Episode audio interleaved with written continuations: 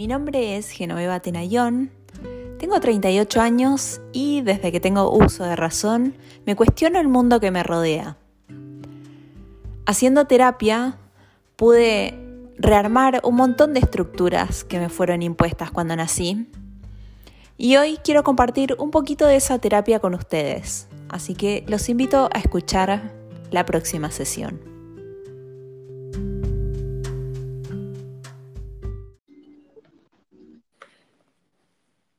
Hola. Hola, Geno. Buenas tardes. Buenas tardes. ¿Cómo estás? Bien. Va, son la, es la tarde por acá, no sé qué hora es allá. Aquí son las 12, mediodía. Ah, bueno. Estamos a, acá también son las 12, así que mediodía. Espera que haga una respiración profunda antes de hablar de un tema tan. Porque es como que estoy muy animosa para hablar de un tema tan delicado, pero como que igual es un tema, me parece súper importante. Sí, totalmente. Es un tema que causa mucha incomodidad y, nervios. Generalmente Qué se buena tiende, palabra. sí, se, se tiende como a invisibilizar. Sí, mira, eh, bueno, para poner en contexto, hoy es el Día Internacional de la Prevención del Suicidio. Eh, estuve leyendo ayer acerca de esto y hoy eh, me puse a leer un poco más en la página de asistencia al suicida de argentina.org.ar y hay un montón de datos interesantes en la página. Eh, yo tengo una, o sea, a mí me toca muy de cerca el tema porque yo sobreviví a un intento de suicidio, entonces es como, es, es como que es algo que siento que es re importante hablar, porque quizás en la época en que yo estuve al borde de la muerte por esto, si en esa época se hubiese hablado más del tema y no hubiese sido tan tabú, quizás yo me hubiese ayuda o, o me hubiese animado a decirle a alguien en lo que estaba pensando. Pero es, es, un tema, lo que vos decís, es incómodo de hablar porque, nada, no es, no es un tema muy feliz. Eh, es incómodo porque hay, al, al, ser un tema tabú, genera muchas, como muchas, eh, ¿cuál sería la palabra? Como que mucha gente asume ciertas cosas relacionadas al suicidio, como que es un llamado de atención, como que es propio de gente, no sé, que es muy insegura o eh, recién alguien me preguntó en redes sociales, ¿el que avisa eh, está llamando la atención o el que avisa realmente? Y la verdad es que no hay que trivializarlo. El que avisa está pidiendo ayuda de una forma.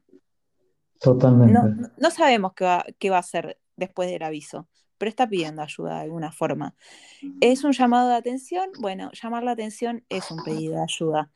Eh, por eso digo, se trivializa un poco, porque entiendo que para el entorno cercano de una persona que vive muy en conflicto, puede resultar denso acompañar a una persona con depresión y que tenga tendencias suicidas. Pero si la familia siente que se le está haciendo muy denso, la familia tendrá que pedir ayuda también. Me gusta esa palabra que utilizaste. Es denso. Es, no es solo un tema denso, sino que convivir con una persona depresiva es algo muy pesado, muy, muy pesado. Porque hasta cierto punto eh, esa depresión arrastra con los otros integrantes de la familia. Sí, y, y, y, y es y importante decir que esa, esa depresión es, una, es un impulso eh, que vuelve hacia la persona, donde la persona deja de tener eh, amor por las- los objetos externos, explicado de una manera muy, muy general. ¿sí? Todos cuando sí, hacemos lazos con el exterior, ponemos algo de líbido, decimos desde el psicoanálisis, que hay un desplazamiento de la pulsión en los objetos. Cuando hablamos de objetos no hablamos de cosas eh, inmateriales, también hablamos de personas. Eh, entonces sí, ponemos nuestra energía en los amigos, en, en nuestra mascota, eh, en, nuestro, en nuestros estudios. Cuando hay una depresión, hay una vuelta o hay un retiro de esa energía del exterior y esto vuelve al interior. Entonces esto hace que la persona tenga eh, poco deseo de conectar con el exterior. De hecho, hay una desconexión muy, pero muy grande de, la persona hacia el exterior y es por eso que se retrae y, le cuesta empatizar con el exterior porque todo lo que le pasa a esta persona es algo malo o no tiene energía o no tiene fuerza eh, o no está de humor.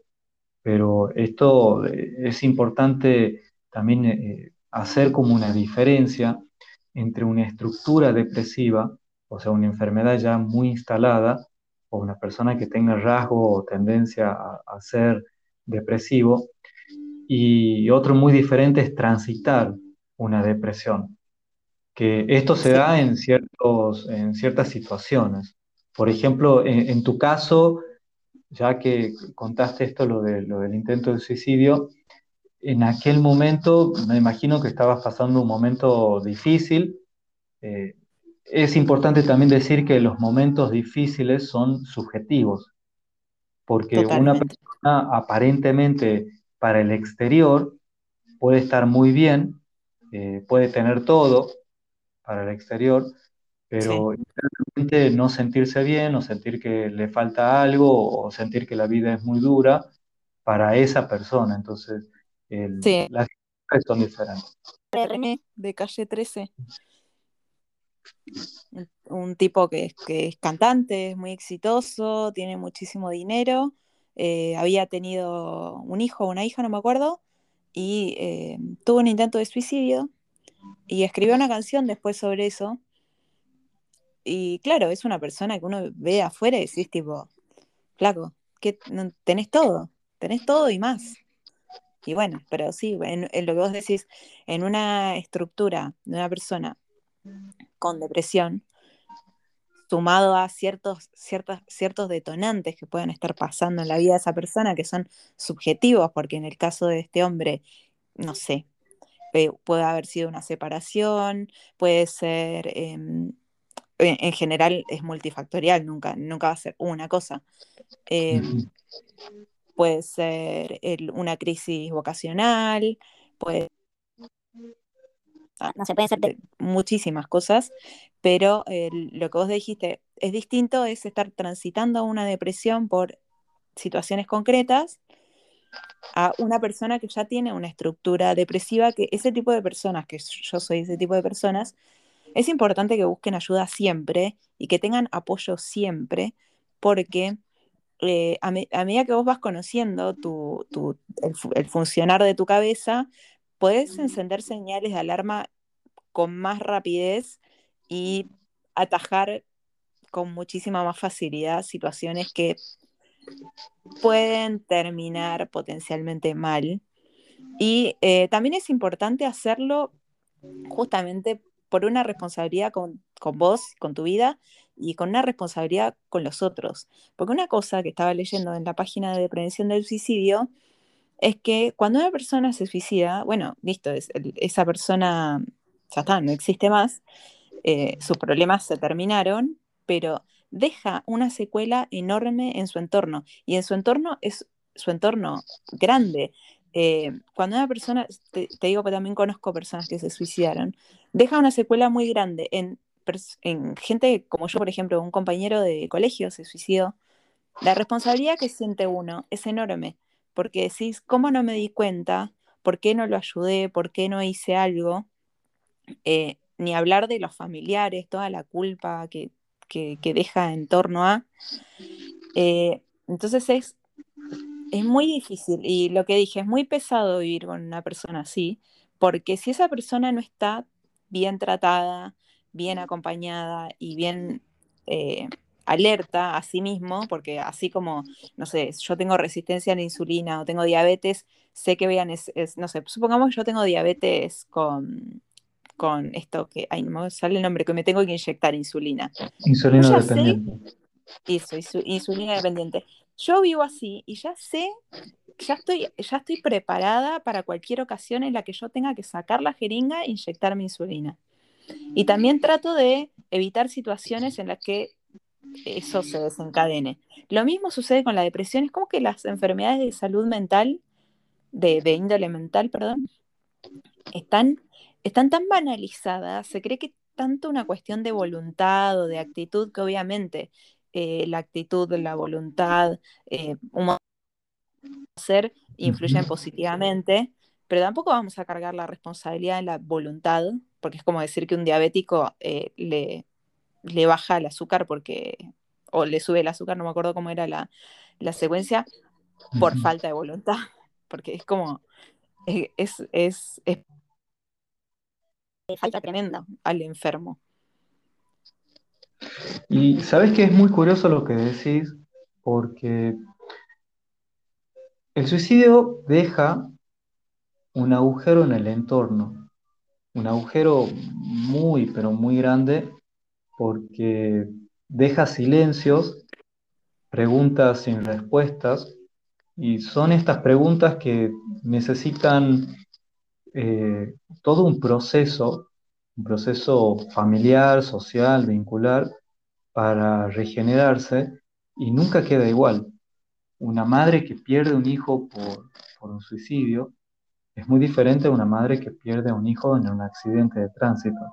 Si bien los dolores son eh, similares, porque hay mucho dolor por esa pérdida y hay un duelo que, dura mucho tiempo, pero es diferente el procesamiento, porque en un accidente puede, uno puede apelar a decir, bueno, son cuestiones de la vida, eh, no sé, estaba mal la, ruta en el caso que sea un accidente de tránsito, eh, no sé, no duerme, no duerme bien o el otro estaba alcoholizado.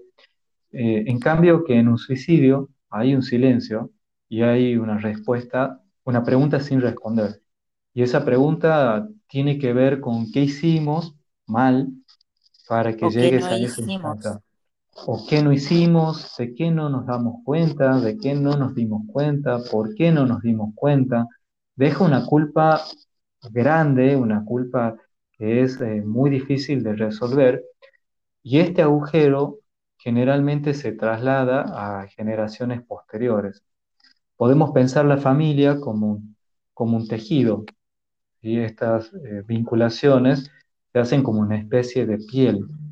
Cuando hay un suicidio, se genera un agujero en esa piel que esa, e, ese agujero no cierra. O sea, puede llegar a rellenarse con algo, pero no se cierra. Y la forma de cerrar que tiene es transgeneracional. Es decir, segunda, tercera, cuarta generación, todavía se, se resiente esta, e, esa idea del tío o del abuelo o del bisabuelo que se suicidó, que no sé, que se pegó un tiro, se ahorcó, se ahogó, eso todavía repercute en generaciones posteriores y hay, eh, hay comportamientos que, que por más que la persona no haya conocido a ese familiar que se suicidó, eh, se repiten en el presente. Entonces mirar hacia atrás, hacia arriba, se paga, se paga, pero muy caro familiarmente ese, ese suicidio. Por eso hay un compromiso muy grande. Eso por un lado. Y por otro lado, lo, que decís de que, eh, de que no es voluntario, de que la persona no sale adelante solo poniéndole buena onda, energía positiva, eh, la cuestión esto de, estar bien o, de, escuchar música positiva. Eh, es mucho más complejo que eso, muchísimo más complejo. Eh, y en esta época hay una idea muy exagerada de la felicidad. Entonces eso genera doble culpa en la persona que no se siente feliz, porque por un lado eh, no, no, puede alcanzar ese ideal de estar bien si tiene todo, y hay personas que la están pasando peor, o hay personas que nos están desamparadas o, o les falta algo y, nosotros que tenemos todo, porque eh, tenemos que estar tristes? Es por eso que tenemos la obligación de estar bien. Y, y ese deber ser, esa obligación, pone eh, muchísimo peso en la persona que se siente mal porque se siente frustrada, por un lado, porque no, no puede ser feliz como, lo, como debería serlo, y por otro lado, eh, por el mismo sentimiento de malestar que tiene por sentirse triste. Entonces hay como una doble incomodidad en ese aspecto.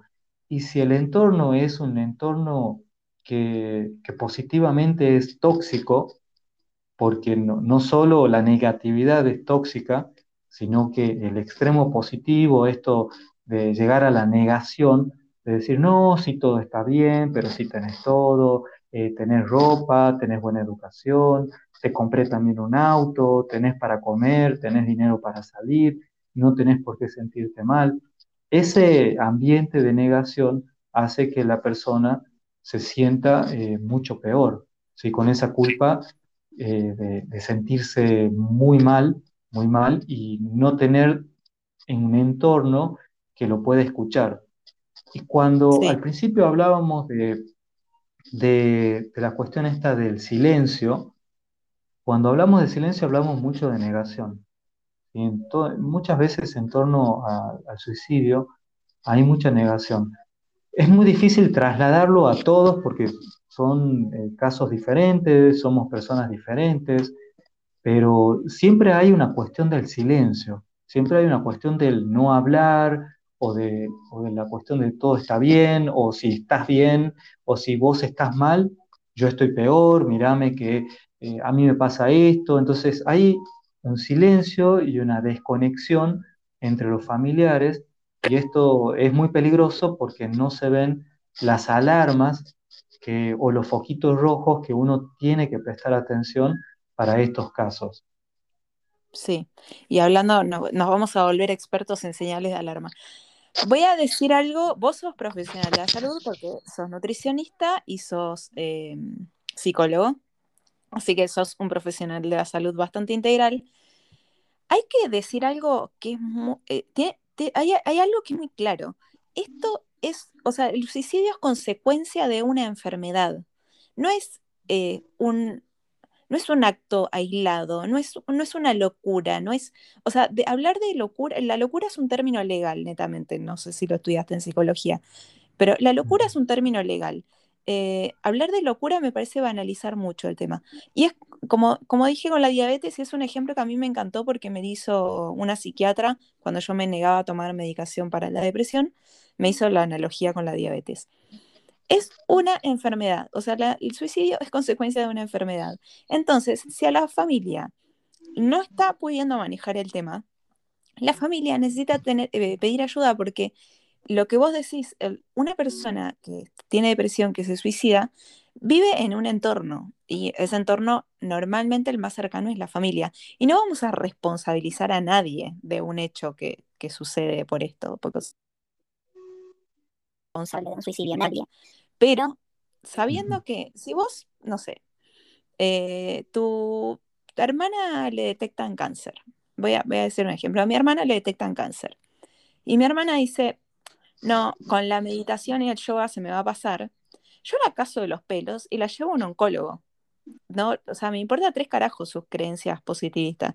O sea, tiene una enfermedad, voy a hacer todo lo humanamente posible que esté a mi alcance para que ella se atienda por un médico tradicional que sepa de cáncer. Esto es lo mismo. O sea, existen los psicólogos, existen los psiquiatras, son dos carreras que se estudian por algo, porque son enfermedades. Y, y siento, siento que, eh, bueno, con, la- con las redes se hace muy notorio que se banaliza tanto y, esto se pone en un lugar de, de, de cuestión de voluntad, y no, no es una cuestión de voluntad. La persona que se suicida no es que eligió, ni siquiera, ni siquiera se puede decir que, pues, esto lo leí en la página de Atención al Suicida, la persona que se suicida no es, no es una elección el suicidio, es un acto completamente enajenado, lo que vos dijiste, de, hay mucha desconexión con el amor, con la libido, con el entorno, hay, hay, la, e- esa persona no está eh, apta para tomar decisiones. Y bueno, lamentablemente una vez que lo hace no se puede, no se puede hacer marcha atrás.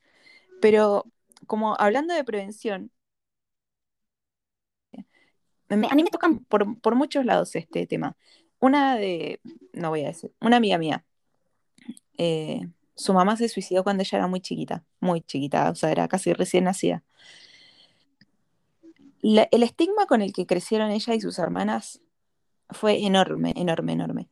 El silencio que hubo en esa familia durante tantos años hasta que ella empezó de grande a hablar del tema era muy pesado, era muy pesado. Cada vez que se hablaba de, su mamá, se, armaba, se, ponía el ambiente muy denso.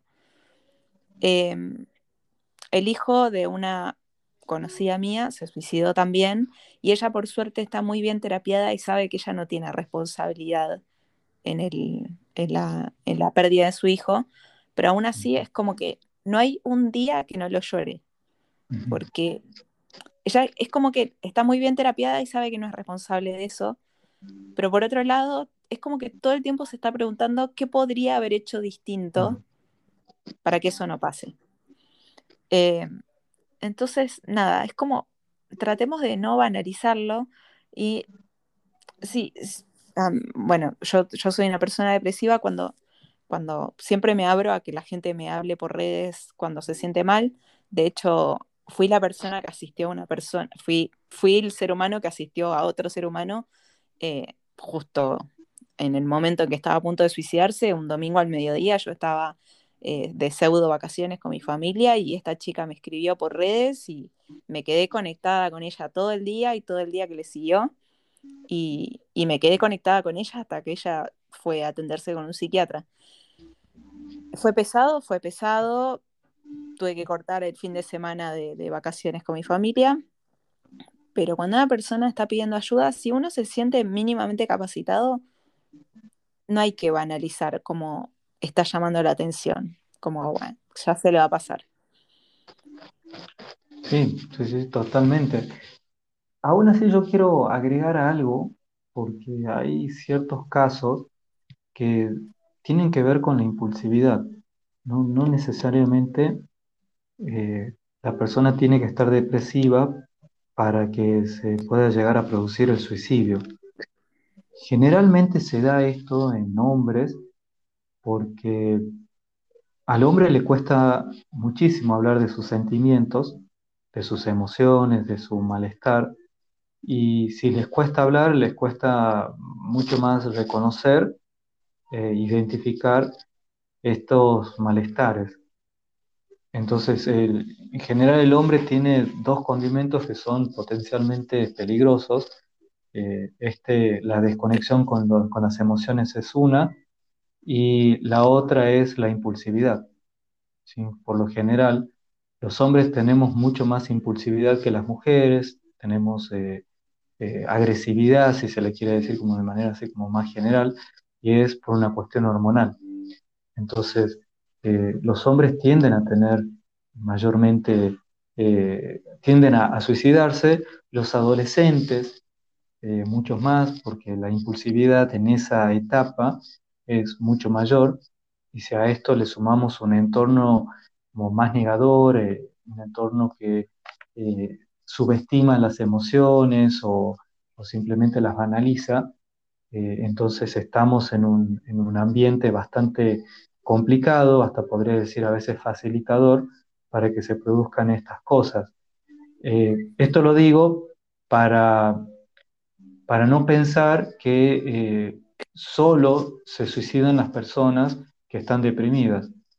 Sí se suicidan, es cierto, eh, es cierto, muchas personas deprimidas se suicidan porque, como les dije, esta energía que iba dirigida al exterior se, se pone en la persona hasta llega un punto en la impulsividad que esta energía sale de manera abrupta y disruptiva y es ahí donde la persona toma, no podríamos decir la decisión porque una, eh, actuar impulsivamente no, no, necesariamente pasa por la conciencia, sino eh, por la impulsividad, es como un acto reflejo.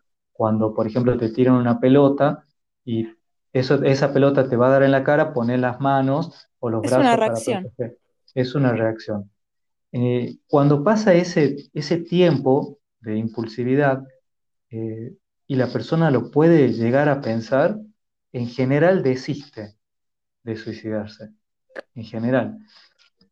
¿Cómo hacemos para prevenir eso? Porque decimos, si, es, si la persona, eh, hablábamos de patologías, si la persona está enferma,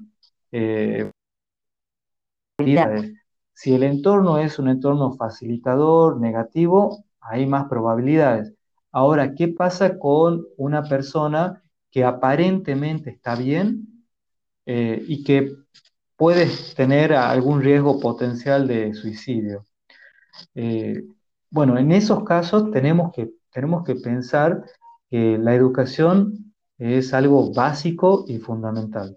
Es importantísimo hablar de las cosas, cómo estás, cómo te sentís, sabes que te quiero mucho, eh, sabes que podés contar con nosotros, si te pasa algo, eh, nos lo podés, contar o podemos ir a un profesional, eh, ir viendo también algunas cositas así como muy específicas, si hay cambios de humores como muy radicales, por ejemplo, un día de mucha euforia, de estar así como feliz y muy contento exageradamente y al otro día eh, como muy triste.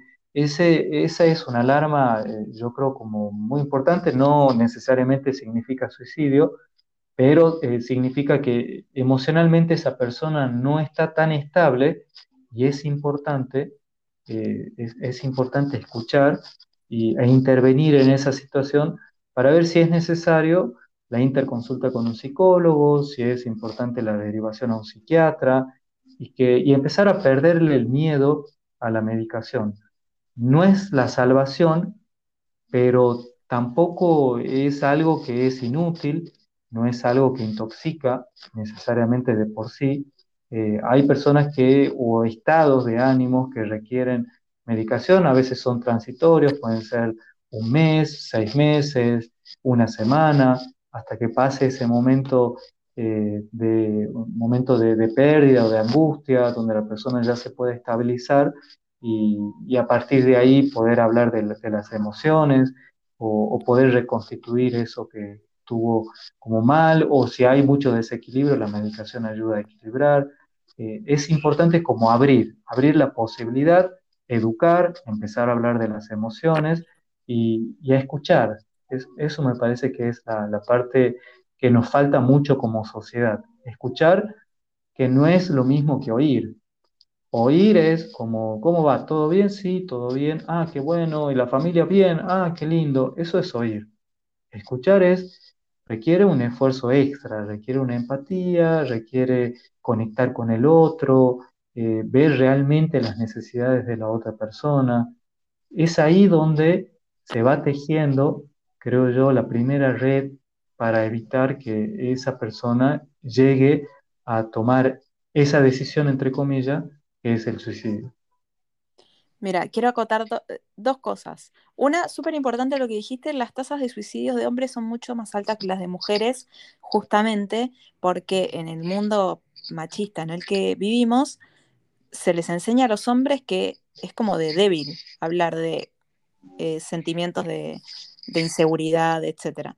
Entonces es importante para los hombres, por suerte escuchan varios hombres este podcast, es importante que sepan que no hay nada de que avergonzarse, o sea, vergüenza, siempre digo, tienen que tener los maltratadores de animales y los pedófilos, no sé, pero vergüenza por sentirte de determinada forma, jamás. Número uno. Número dos, eh, personas que pueden no demostrar, no, personas que no son depresivas o que no demuestran depresión, o que personas, personas que están en riesgo. Lo dijiste, hombres, siempre, porque siempre el hombre va a estar en un lugar eh, poco privilegiado con respecto a la mujer, porque si el hombre quiere hablar de sus sentimientos porque está triste, en, en muchos ambientes se lo, se lo, mm, nada, se lo, se lo ay, no me sale la palabra, como que se lo menosprecia, como que poco, es de poco hombre llorar. No es de, poco hombre llorar, es típica, típica frase. El hombre es una persona vulnerable, si es adolescente, más aún, porque en la adolescencia, lo que vos decís, los impulsos son mucho más fuertes. Adolescentes en general, población vulnerable. Es importante que si tenemos hijos adolescentes, hijos de cualquier edad, recordarle todos los santos días que los amamos, que son, o sea, una persona que se siente amada tiene menos chance de eh, caer en este tipo de impulsión porque siempre va a pensar en para quién es importante. Y, eso te digo porque muchos amigos me dijeron, si yo no me suicidé fue por mis papás. Y justamente los papás les recordaron toda la vida lo mucho que los querían. tener como padre Eh, los adolescentes son vulnerables. Eh, las personas que están muy expuestas socialmente, ahora, ahora en redes que se volvió más democrático, pero antes los niños de la TV, los niños cantantes, los niños estrellas, eran personas muy vulnerables. Eh, no siempre están acompañadas, no siempre la exposición está acompañada de terapia, cosa que debería ser obligatorio. Eh, ahora con las redes, no sé, los, niños ahora a los nueve años quieren tener redes sociales y, hay muchos niños famosos en redes sociales y siento, que es un, una exposición y es muy peligrosa y los adultos que estén alrededor de, esos niños tienen que estar atentos porque esconderse bajo una capa de exitismo, de, que miles de personas los aman y los imitan y todo, pero también están recibiendo un montón de mensajes que son fuertes y no son muy positivos. Eh, los adultos que están expuestos también, porque la influencer, como la palabra influencer está muy eh, prostituida. El influencer no es una persona que tiene muchos seguidores. El influencer es una persona que por H o por B un día se le ocurrió compartir en redes sociales, en internet, en un blog, en un canal de YouTube, se le ocurrió compartir cosas de las que sabe o de las que le gusta hablar o de las que le gusta hacer. Y esa persona, tres y miles de personas a a escucharlo, a imitarlo, a seguirlo eh, en todos los ámbitos. O sea, el influencer no es una persona que tiene muchos seguidores. No es, un número un influencer. Un influencer es una persona que un día se le ocurrió compartir algo que compete y muchas personas sintieron conexión con esa persona ya sea que te enseña a maquillarte y te gusta cómo te enseña, ya sea que te cae simpático, te hace reír, te gusta cómo cocina, te gusta de lo que habla. El influencer es una persona que es seguida por miles de personas o leída o escuchada porque tiene algo que atrae en el resto. Pero eso se puede volver un arma de doble filo porque esa persona originalmente, en la mayoría de los casos, no estaba buscando toda esa atención, solo estaba buscando compartir algo que le gusta con otras personas. Y eh, de repente, en, ocasiones, ahora con TikTok, por ejemplo, que se, TikTok es una red que es muy fácil viralizar videos. Es como que se topan de la noche a la mañana con millones de, miradas encima y de opiniones y de, y de un montón de gente que no siempre tiene buenas intenciones o no siempre sabe cómo tratar a los demás. Porque a veces eh, yo lo hablaba esto con mi psicólogo. A veces vos a una amiga le decís, ¿no? Yo, yo y una amiga sentadas en la mesa tomando mate, le decís, pero vos sos pelotuda, ¿cómo vas a hablar así de tal cosa?